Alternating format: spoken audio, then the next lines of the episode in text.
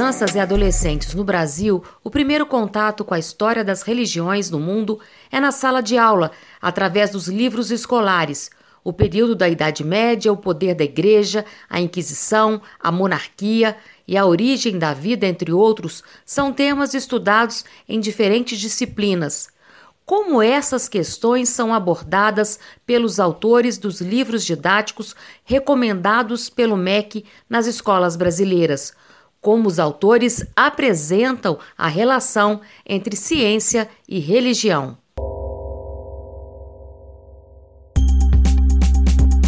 Olá, eu sou Regina Campos e o convidado deste episódio é Lucas Mascarenhas Miranda, físico, professor e autor da pesquisa A Relação Histórica entre Ciência e Religião em livros didáticos.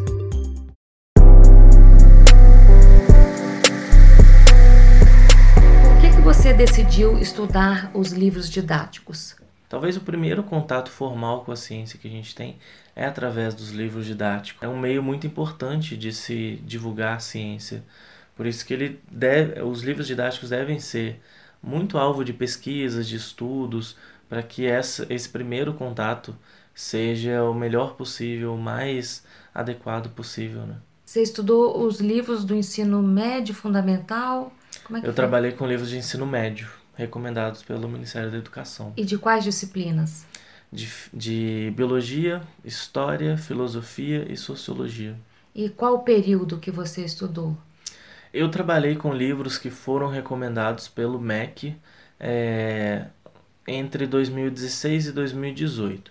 Mas tem livros um pouco mais antigos, versões um pouco mais antigas, um pouco mais novas, mas foram recentemente recomendados pelo MEC. O que, que você encontrou nessa pesquisa? O que eu consegui observar foi que existem muitas abordagens interessantes sobre a relação entre ciência e religião, mas existem ainda alguns problemas. E esses problemas são é, equívocos históricos, né? problemas históricos que a gente encontra nos livros, é, interpretações equivocadas sobre eventos históricos a gente encontra também. É, algumas visões um pouco enviesadas sobre o que, que é a religião, o que, que é ciência, é, e algumas informações que carecem um pouco de um embasamento maior. Né, o que uma... mais ou menos que você encontrou de problema?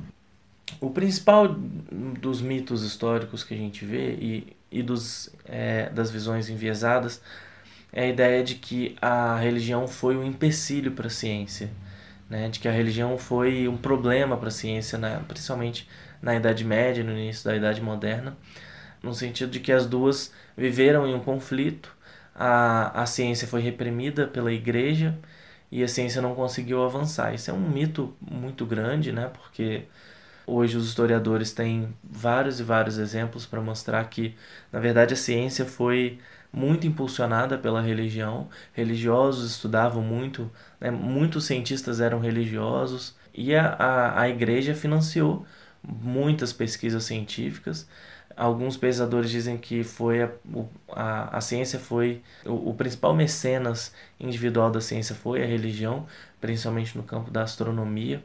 Então tem vários exemplos para mostrar que isso é um mito, né? Achar que a, a religião foi um problema para a ciência, né? E assim um erro histórico que você considera grave nessa pesquisa que você fez? Eu acho que tem um, tem um, um problema, um mito histórico que ele ilustra várias outras, vários outros problemas de generalizações, de reducionismos, que é o caso do Galileu. As pessoas que acreditam nessa ideia de que houve um conflito e que há um conflito eterno e insolúvel entre ciência e religião, as pessoas costumam argumentar que é, o caso do Galileu ele é um exemplo para mostrar como que a religião foi um empecilho para a ciência. Mas quem usa esse argumento geralmente é, ignora informações muito importantes, como contexto histórico, político da época. Foram vários fatores que levaram o Galileu a ser chamado pelo Tribunal da Inquisição para é, abjurar as suas teorias. Existem fatores sociais ali entre a relação entre Galileu e o Papa, eles eram amigos.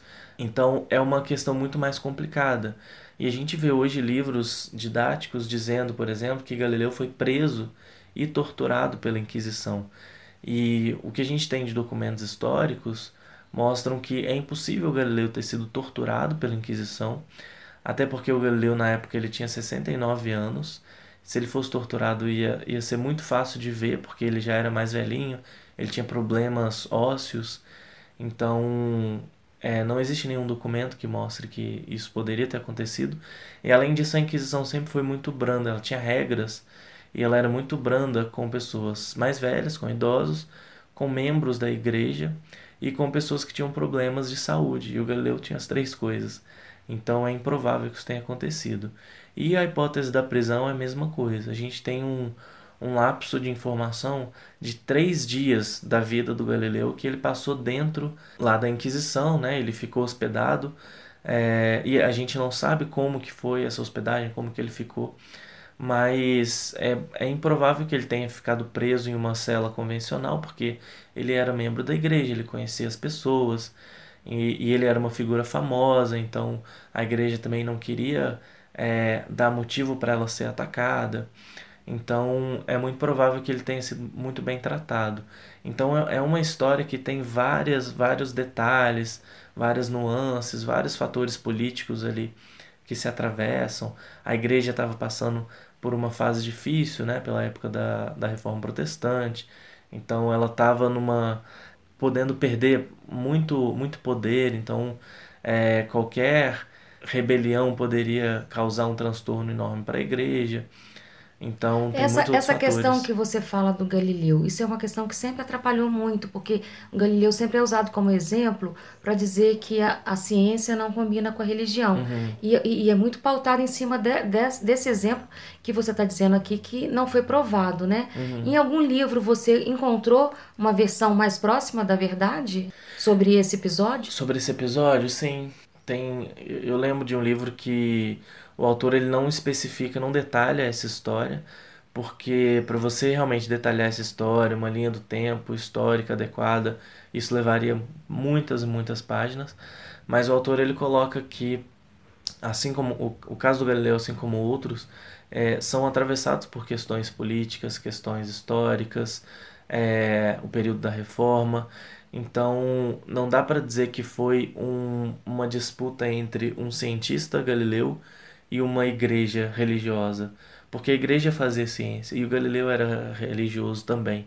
Então, não é ciência versus religião, é uma coisa muito mais complexa e misturada. Então, tem livros didáticos que trazem essa essa abordagem um pouco mais adequada, um pouco mais menos reducionista, né? Agora, é, você acha que existe muita interferência do autor, da opinião do autor, do que ele, da ideologia dele nesses, nessa narrativa dos fatos históricos? Ah, isso é inevitável, né? Por mais que a gente tente é, ser isento, que a gente tente ser neutro na nossa abordagem, é inevitável que as nossas crenças influenciem a, a nossa forma de, de narrar um acontecimento. Então eu acredito que sim, a gente não teve, pelas minhas pesquisas, eu não consigo dizer assim qual autor que foi mais neutro, foi menos neutro, né? É, porque esse, esses, essa, essa teoria do conflito, ela ainda é muito divulgada, ela ainda é, ela tem um apelo muito forte, um apelo até mediático muito forte.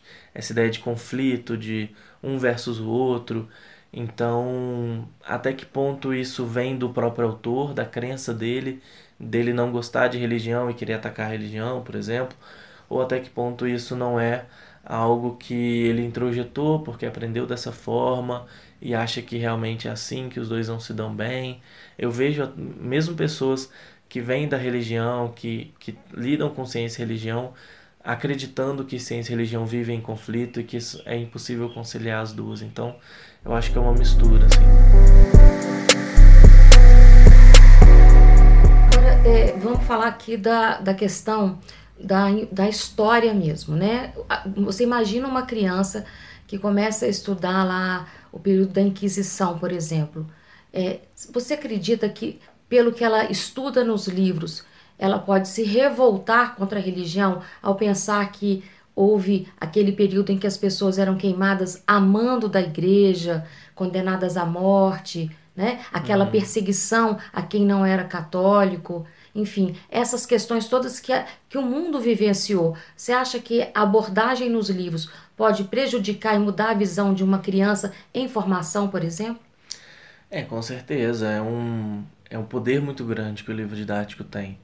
E vilão e mocinho, né, é, é só uma questão de quem conta a história, de como a história é contada.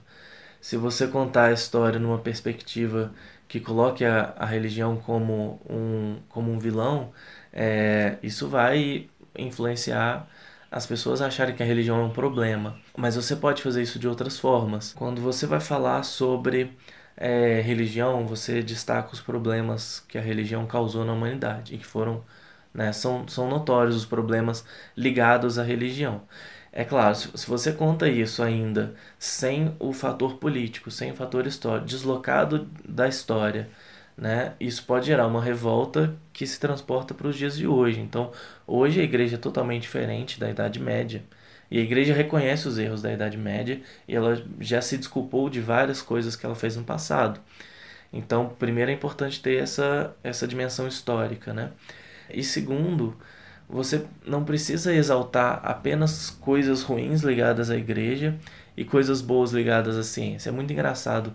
Eu lembro de alguns livros, por exemplo, quando o livro vai falar sobre problemas, sei lá, bomba atômica, que é um produto da ciência que causou a morte de muitas, muitas pessoas.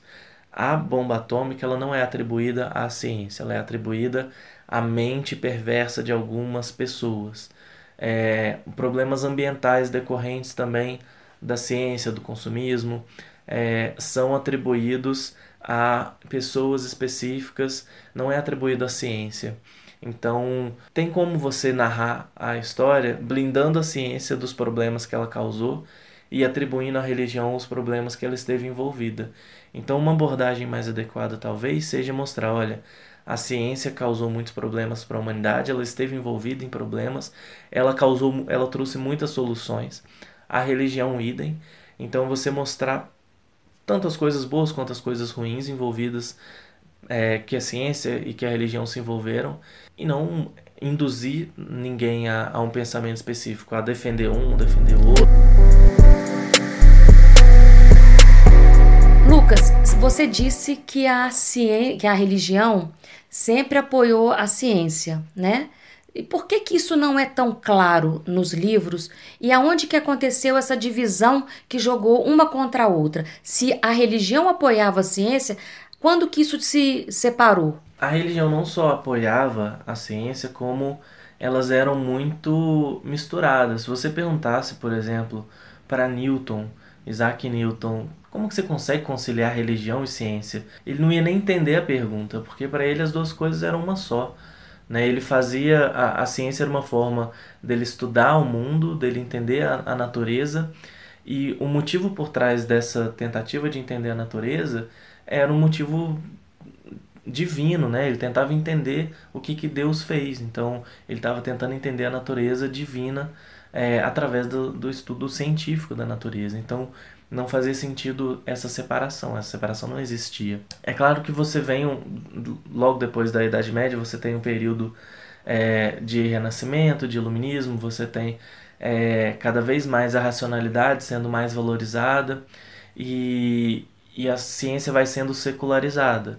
A ciência vai se afastando da religião, ela vai se tornando cada vez mais técnica, cada vez mais profissionalizada também e, e cada vez mais distante de preocupações transcendentais, de motivações religiosas. E aí você tem, de fato, a ciência moderna nascendo, uma ciência muito metódica, valorizando muito a razão, valorizando muito a neutralidade de pensamento e tal. E agora, daí a, a surgirem hipóteses para dizer que ciência e religião são incompatíveis entre si, isso é uma coisa ainda mais recente. Isso vai nascer é, no século XIX, início do século XX, principalmente com dois é, historiadores, jornalistas, que eram o Draper e o White, é, dois é, historiadores norte-americanos, e eles vão escrever dois livros que ficaram muito famosos, eles eram muito conhecidos, é, dizendo sobre o conflito da ciência com a religião. Provavelmente foi o, o primeiro marco assim em que isso é sistematizado. E aí eles vão descrever uma série de motivos, uma série de eventos históricos para justificar que ciência e religião sempre viveram em conflito, nunca se deram bem e por conta disso nunca vão conseguir se conciliar e uma não pode existir junto com a outra.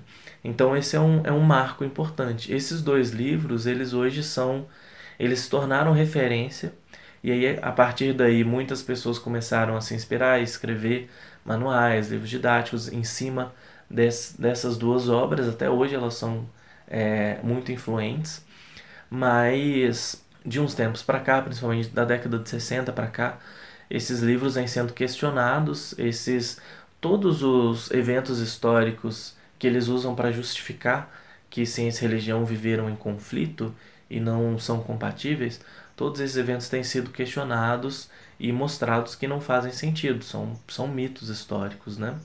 Uma das teorias que ficaram mais famosas, provavelmente, é, foi a teoria da independência, também conhecido como é, Non-Overlapping Magisteria, que era uma, uma teoria do, de um paleontólogo. Na verdade, essa teoria vem antes dele, mas ela ficou famosa com um paleontólogo que é o Stephen Gould.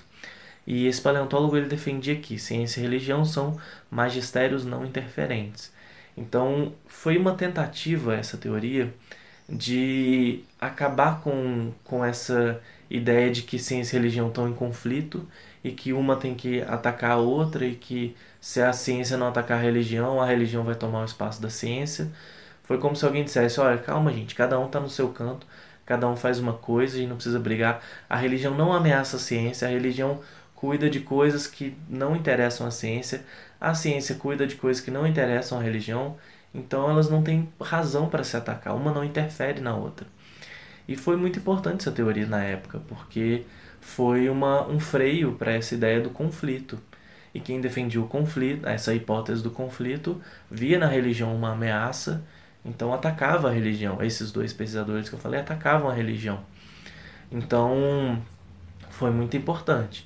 E, e é uma forma muito interessante usar essa teoria, porque se você está em sala de aula e um aluno, em escola pública isso é muito comum, um aluno pergunta, ah, mas lá na igreja o, o, pastor me ensinou que, que não foi assim, não foi o Big Bang, foi, é, foi a criação de Deus, Adão e Eva e tal. E qual que tá certo? E aí o professor fala, olha, aqui eu ensino ciência e a gente estuda ciência assim, a ciência é isso, é aquilo. A religião é outra coisa, você pode acreditar, mas ela é outra coisa, não tem nada a ver com o que eu estou ensinando aqui. Então é um jeito fácil de resolver o, esse aparente atrito entre ciência e religião. Pois é, o que, que fala nos livros didáticos sobre a origem dos mundos? Os livros de biologia, principalmente, que tratam isso de forma mais ostensiva, eles, em geral, eles tratam dessa maneira, né? Usando essa, essa hipótese da independência. E eles nem citam religião, a maioria nem cita religião, nem criacionismo, nem nenhuma concepção é, religiosa sobre o surgimento da vida ou o surgimento do universo no livro didático. Geralmente, os livros costumam comentar sobre isso no manual do professor.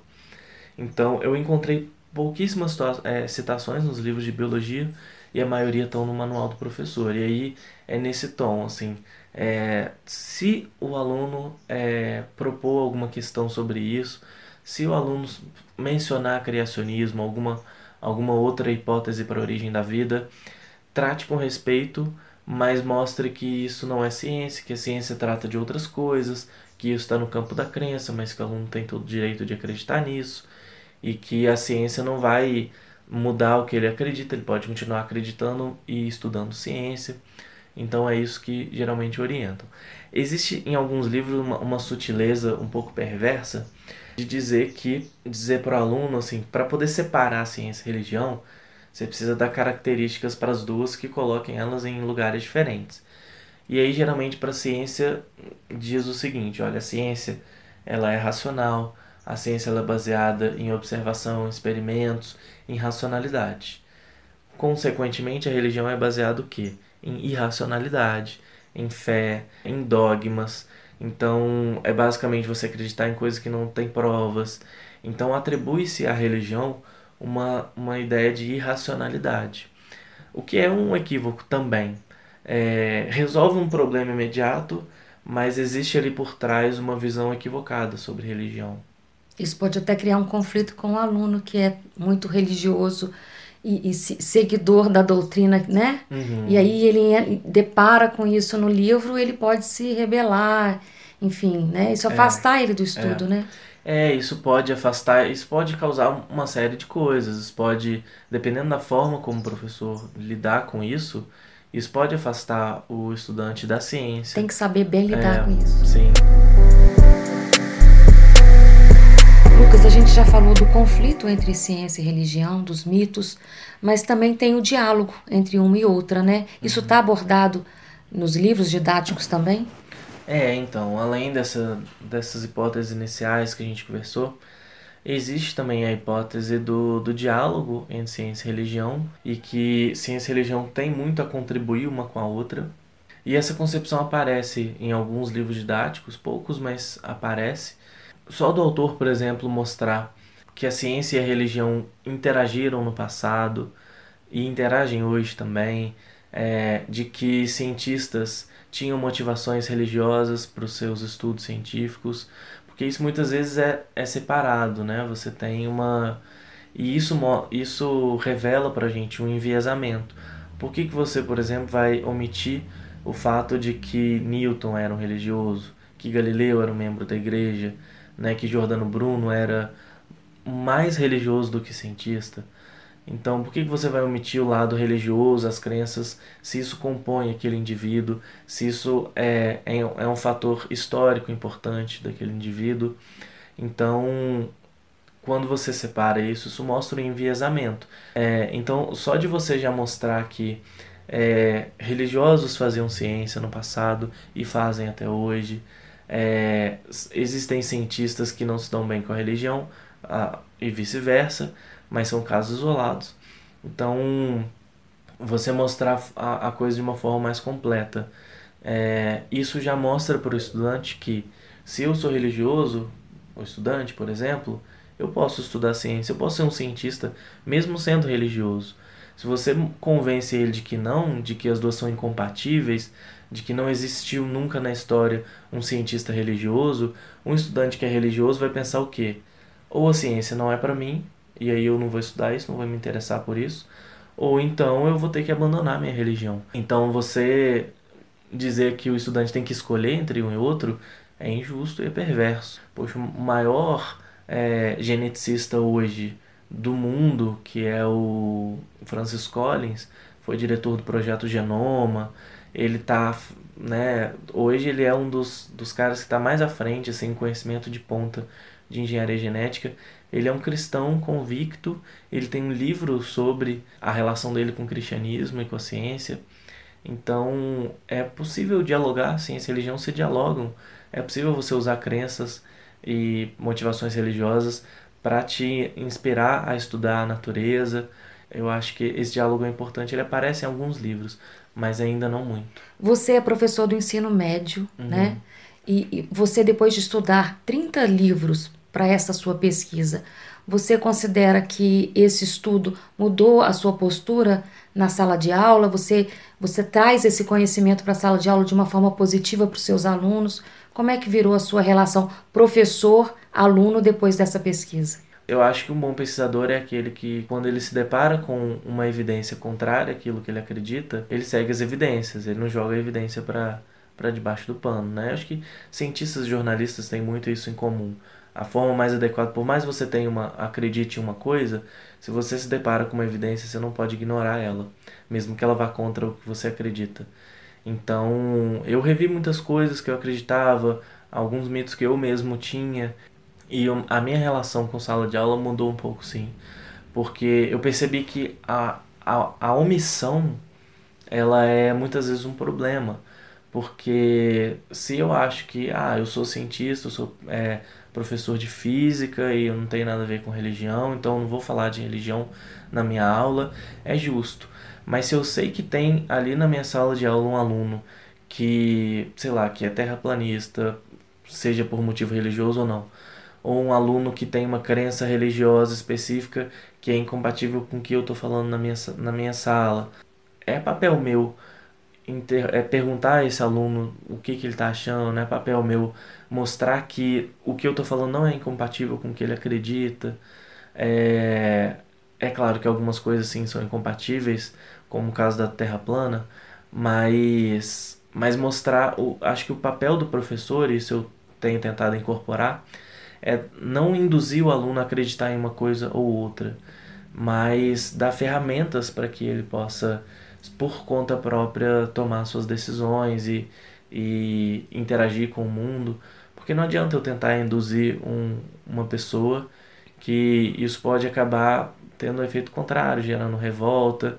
E no mundo hoje que a, qualquer pessoa tem acesso à, à informação que quiser, a informação e a desinformação, é, eu acho que o papel principal do, do professor hoje é realmente dar ferramentas para que o estudante aprenda a, a, navegar por essas informações de uma forma mais, mais adequada e saber lidar com isso. Agora, concluindo, né? concluindo com a conclusão, uhum.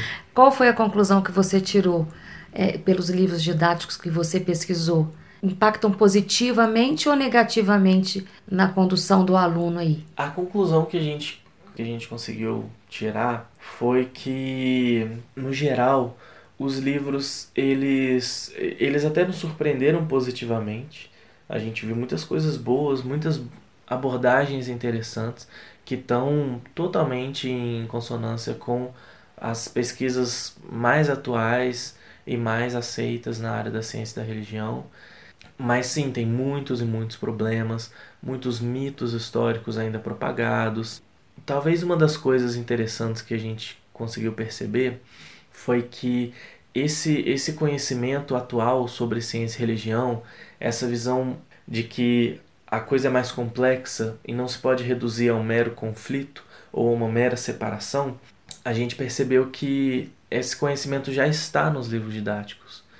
Porque para todos os problemas que a gente encontra, os mitos, as visões enviesadas, as soluções para eles estão nos próprios livros, em outros livros. Então, não existe nenhum livro completo, livro livre de, de problemas, de mitos históricos. Todos os livros têm problemas históricos, principalmente os de história, mas a solução para esses problemas já estão nos livros didáticos. Ou seja, é um conhecimento que já está acessível, que as pessoas já sabem, mas nenhum autor ainda foi capaz de, né, de, de não ter nenhum, nenhum problema histórico. Então, isso é, é um pouco otimista, né? Assim, a gente tá, isso deixa a gente um pouco otimista de que a, a tendência é que isso vá melhorando, as abordagens vão se tornando mais equilibradas, mais adequadas. Chegamos ao final de mais um Fé Consciência, o podcast do NUPS, o Núcleo de Pesquisa em Espiritualidade e Saúde da Faculdade de Medicina da Universidade Federal de Juiz de Fora.